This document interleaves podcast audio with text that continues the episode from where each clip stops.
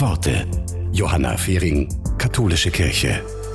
Der chinesische Philosoph Laozi über den klaren und oft so schwierigen Weg des Friedens. Damit es Frieden in der Welt gibt, müssen die Völker in Frieden leben. Damit es Frieden zwischen den Völkern gibt, dürfen sich die Städte nicht gegeneinander erheben. Damit es Frieden in Städten gibt, müssen sich die Nachbarn verstehen. Damit es Frieden zwischen Nachbarn gibt, muss im eigenen Haus Frieden herrschen. Damit im Haus Frieden herrscht, muss man ihn im eigenen Herzen finden.